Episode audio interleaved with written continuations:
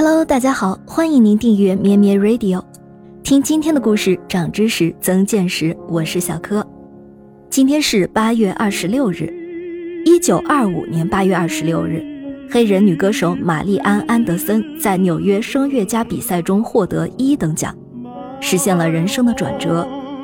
她通过自己的歌唱，使人们意识到人类的精神超越了自身，超越了种族偏见。玛丽安·安德森出生在费城，由于家境贫困，从小就在教堂唱诗班唱歌以挣钱养家。他有惊人的歌唱天赋，居然拥有三个八度的音域。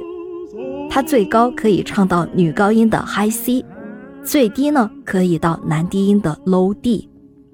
就是这样的一副宝藏声音，唱诗班里的大人们都叫她“宝宝女低音”。玛丽安的爸爸是一名搬货工人，妈妈是一名小学老师。她十六岁时高中毕业，显然家里没有足够的经济能力供她学习音乐，于是唱诗班的会员们一起凑钱送她去著名的声乐家朱塞佩·博尔盖蒂那里学习。声乐家第一次听她唱黑人灵歌《生和》，就忍不住流下了眼泪。声乐家欣然收玛丽安为徒。倾囊相授。玛丽安·安德森喜爱歌剧，但是在那个时代，黑人歌手是不允许参加美国的白人歌剧团的，所以他只能作为一名音乐艺术家在音乐厅里演出。他的第一场音乐会是在纽约市政厅举行的，当时是一九二四年，只有少数几个黑人来听了他的歌唱。纽约的乐评对他的演唱极尽挖苦。说从他的身上看不到一点天分，却只看到了他是一个黑人。这次经历让他明白，他生在从来没有奴隶制度的费城是多么的幸运。但是这次经历给他更多的是打击，他感觉到失败，有好几个月都没有在公众场合演唱。但是紧接着，玛丽安的母亲又病了，他意识到为了他家的和睦，他必须要工作。而演唱就是他的工作。一九二五年八月二十六日，玛丽安·安德森在费城交响乐协会的推荐下，参加了一场古典声乐大赛。就是在这场比赛里，他击败三百名一流歌手，勇夺第一，成为他歌唱生涯的转折点。因此，他签署到了一份合约，开始在美国其他一些城市演出。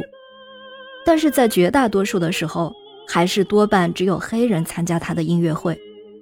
当他来到南方演出时，他也不能住只为白人提供的宾馆。他没有让种族仇恨影响到他的音乐，但是他也意识到，如果他不能面对所有的人演唱，那么他就永远不可能取得成功。一九三零年，玛丽安·安德森遇到一个机会，可以到英国伦敦去学习音乐。在那个时候，欧洲似乎是世界上唯一一个能够让黑人艺术家赢得赞誉的地方，所以玛丽安来到了欧洲。许多年之后，他曾经这样描述他的这次行程：“我感觉到受到欢迎，即使在宾馆，人们把我当成一个人来看待，他们根据我作为一个人和一名艺术家所应有的品质来评判我，而不是别的什么。”后来。